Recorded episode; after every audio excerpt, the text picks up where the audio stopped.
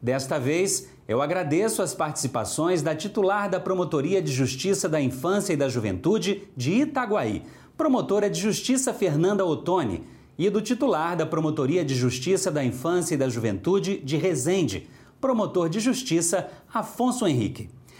Doutora Fernanda, o principal pilar do Estatuto da Criança e do Adolescente, o ECA, é toda criança tem direito a uma família seguindo a garantia constitucional de que toda criança tem direito à convivência familiar.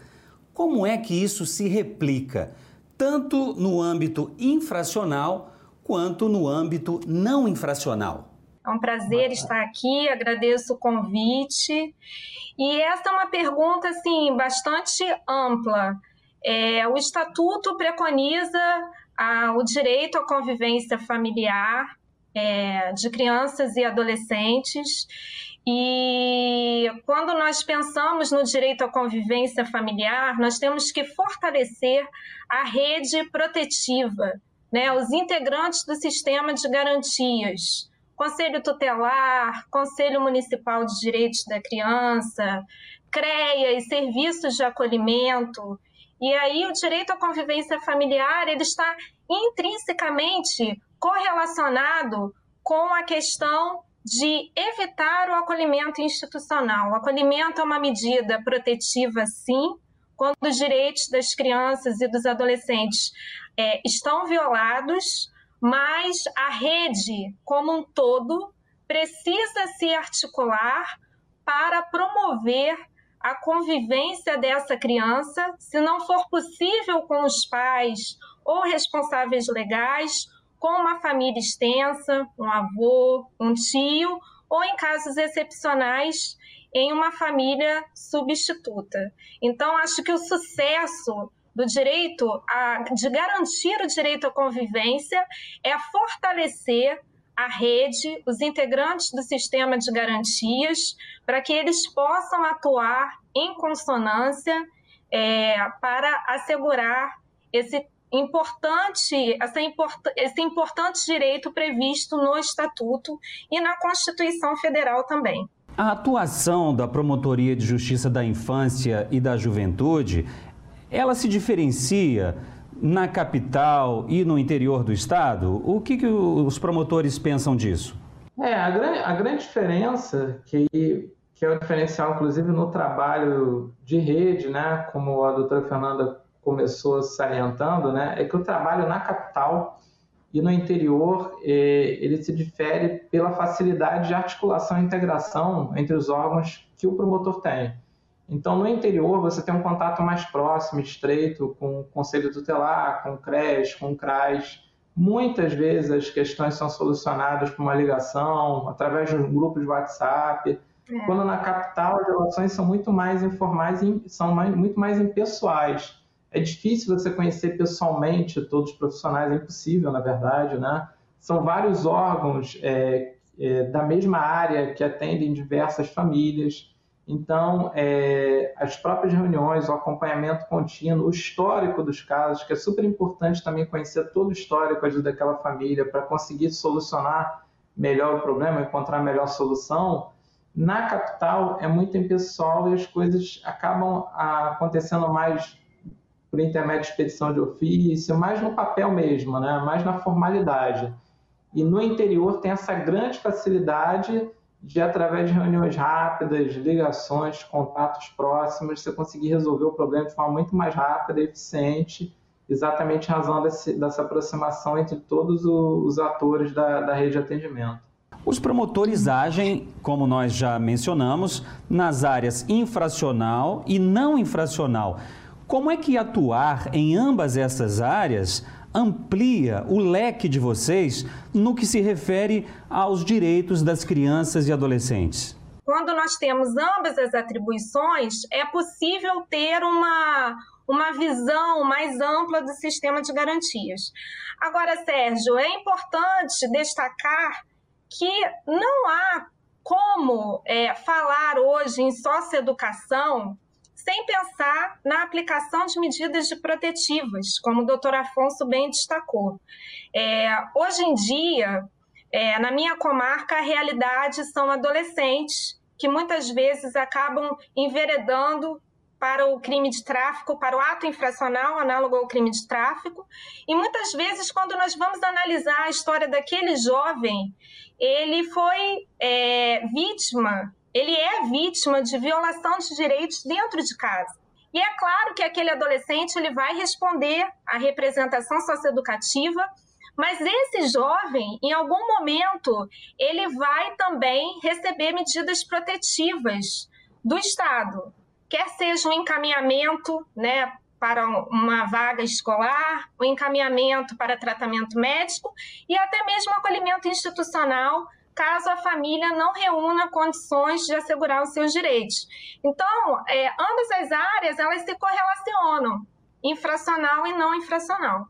Agora, doutora Fernanda, a gente sabe que a atuação da senhora se destaca pela fiscalização do orçamento de verbas destinada a políticas públicas voltadas para crianças e adolescentes.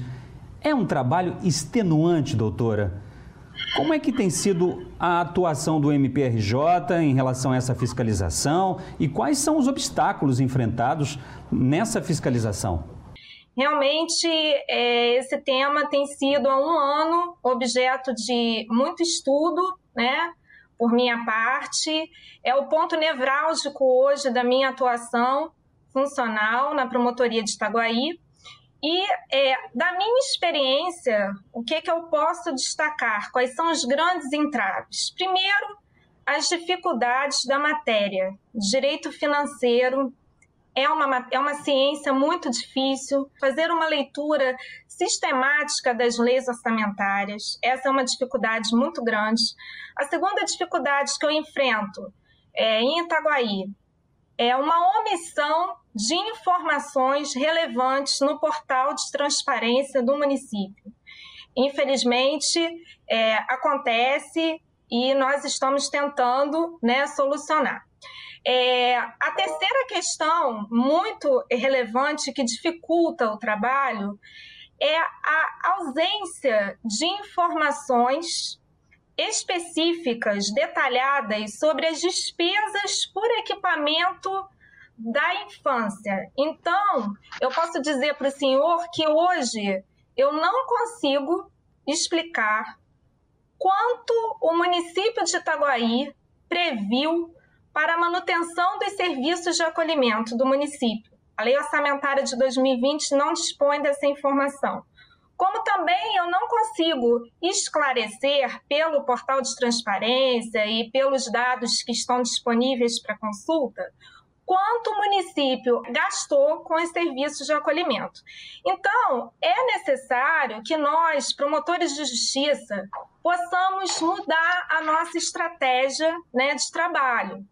É, primeiro, fazer o acompanhamento das leis orçamentárias, do ciclo orçamentário, participar das públicas, é, realizar reuniões com as comissões de orçamento e com as comissões de infância e juventude da Câmara Municipal. E nós precisamos também mudar o nosso discurso, ser um discurso mais qualificado. Não, não temos mais que nos conformar com aquela alegação né, tão utilizada pelo administrador público que não, não há recursos né, para a área da infância, não há recursos. Nós precisamos mudar e começar a questionar o gestor de uma forma mais qualificada. Não há recursos por quê? Porque o senhor não previu ou o senhor planejou de uma forma indevida.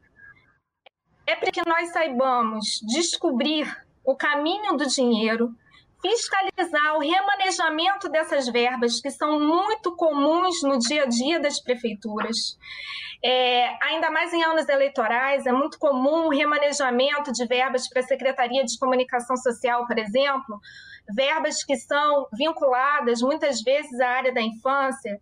Então, quando nós, promotores de justiça, conseguirmos nos apropriar desses conceitos tão importantes quando nós conseguirmos ajuizar ações efetivas, é, postulando a devolução dessas verbas remanejadas de forma indevida, aí sim eu acredito que nós poderemos dizer que o Ministério Público estará retornando para a sociedade e conseguindo efetivar direitos que estão previstos no Estatuto há 30 anos e que muitas vezes, na prática, apesar do esforço de tantos colegas, nós não conseguimos efetivá-los.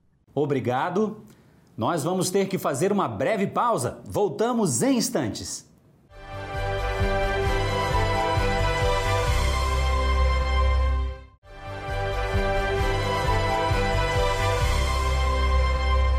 Doutor Afonso, o município de Resende é considerado uma referência na aplicação de medidas socioeducativas e de meio aberto, como liberdade assistida e prestação de serviços comunitários.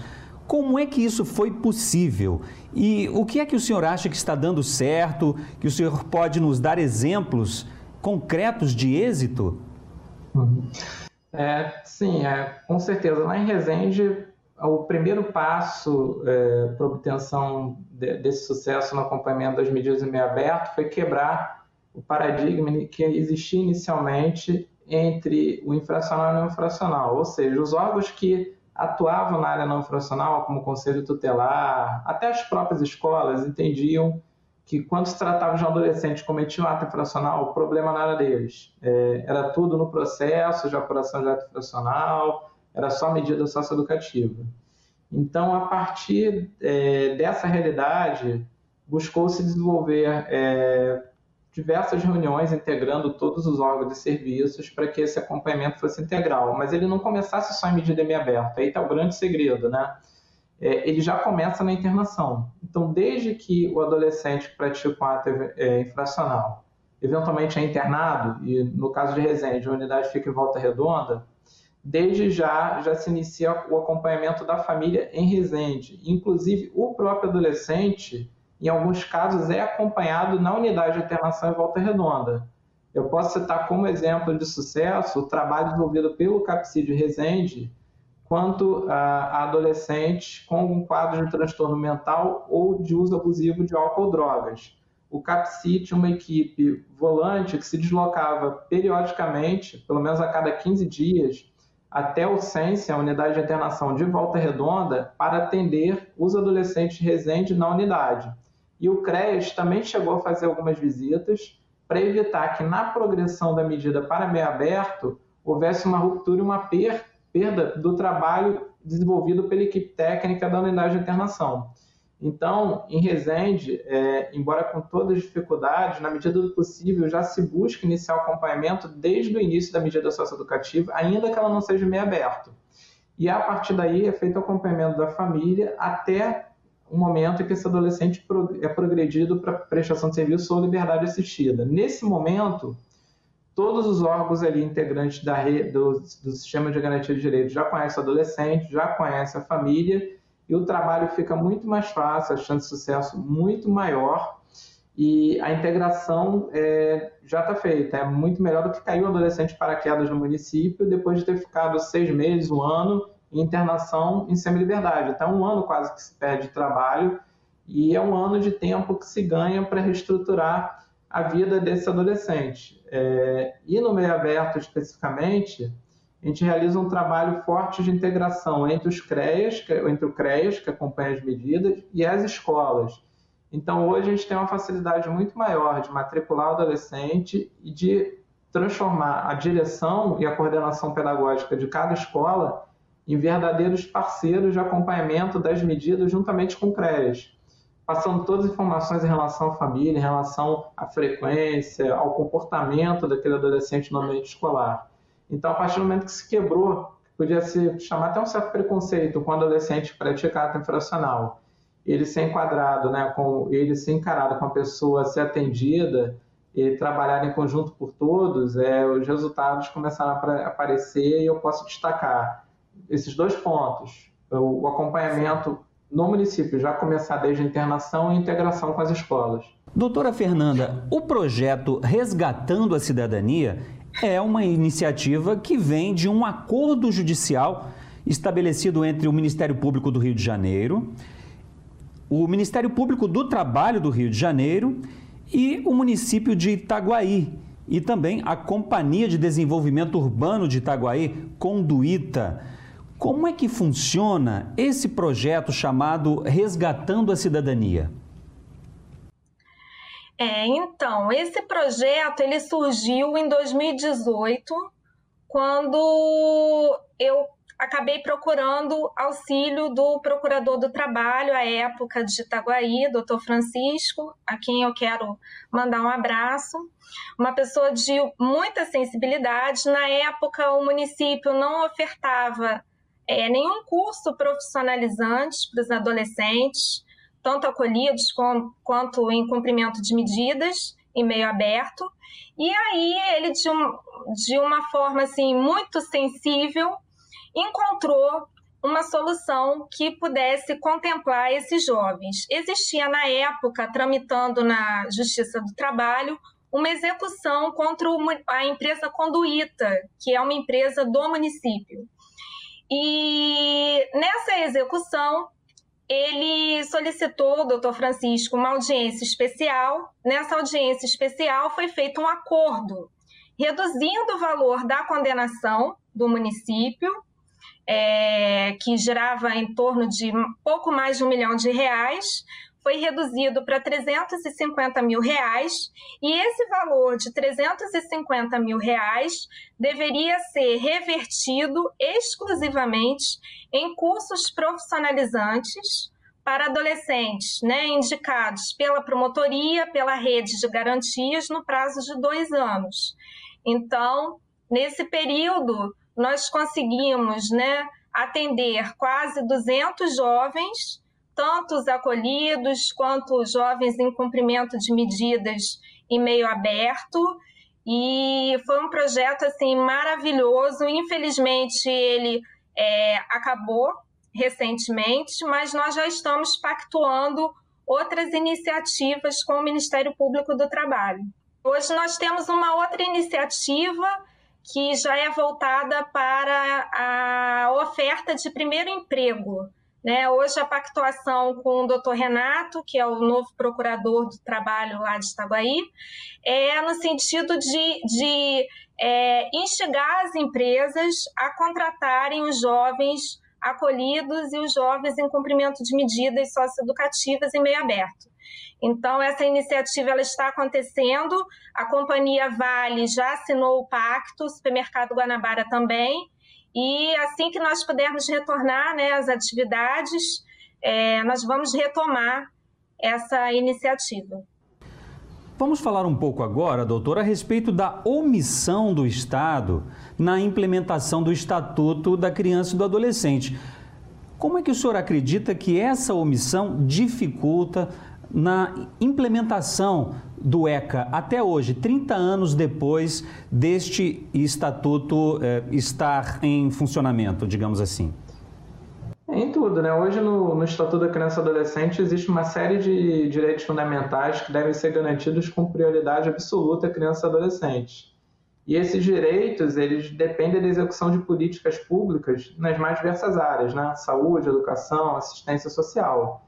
Então, é, evidentemente, quando o Estado deixa de prover ou, ou oferece ou presta inadequadamente, insatisfatoriamente um determinado serviço público que atende ao público infanto-juvenil, inevitavelmente a submissão é, implica né, em se gerar uma violação ao direito fundamental.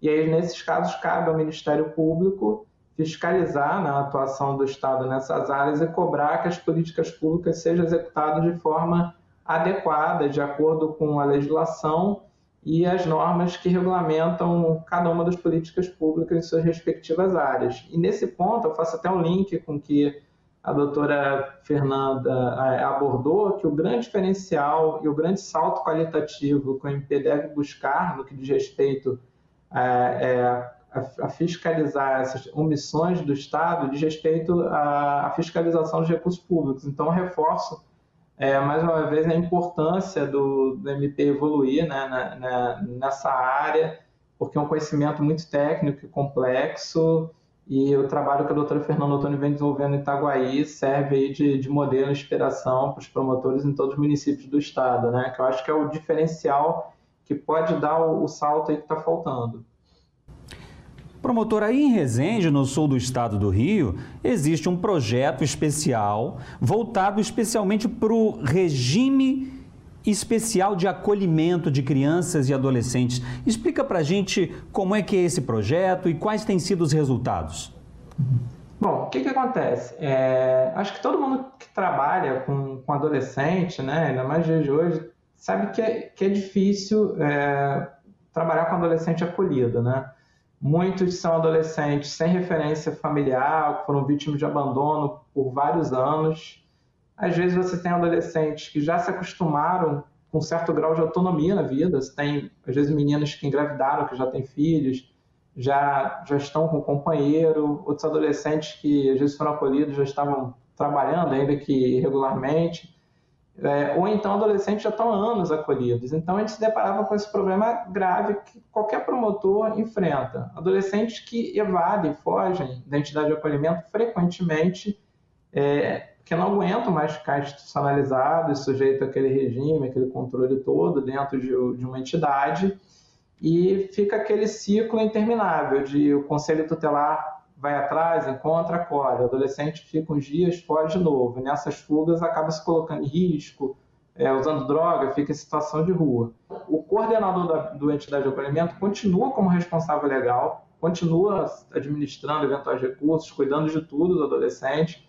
A equipe técnica faz visitas, só que fisicamente é, o adolescente vai tendo sua vida e sua autonomia progressivamente construída, enquanto ele permanece formalmente acolhido, com processo e tudo, mas fisicamente levando uma vida mais é, relativamente autônoma fora da entidade de acolhimento. Esse projeto foi desenvolvido, desenvolvido pela Casa da Acolhida, né, um programa de acolhimento de adolescentes Resende, é, pela equipe técnica e pelo seu coordenador, e já passou por duas fases de seleção do Prêmio Inovare, né, como projeto inovador, também na área da infância e da juventude, está em processo de seleção, o tamanho foi o sucesso prático. De todos os casos de acolhimento em regime especial que foram estabelecidos envolvendo adolescentes, nós tivemos em, êxito em todos eles. A gente não teve um adolescente que foi perdido, que trilhou um caminho errado, que de repente se envolveu em atividades ilícitas ou que destruiu a vida. É, não foram muitos casos, mas todos eles eram casos complicados e que acabaram dando certo. Muito obrigado. Eu agradeço a participação de ambos os promotores de justiça aqui no MP Cidadão, promotora Fernanda Ottoni e promotor Afonso Henrique. Muito obrigado, Sérgio. agradeço o espaço né, para a gente falar de temas tão relevantes né, que atingem diretamente criança e adolescente. Gostaria de agradecer também a participação comigo e a honra de dividir esse programa com a doutora Fernanda Ottoni. E um agradecimento especial para todo mundo, toda a rede lá de Resende, que vem fazendo um trabalho realmente diferenciado e de abnegação em prol da causa da infância e da juventude. muito obrigado pelo espaço. Doutora? Obrigada. É, o prazer foi meu, doutor Afonso, estar com o senhor aqui nesse programa. Obrigada, Sérgio. Muito obrigado, doutores.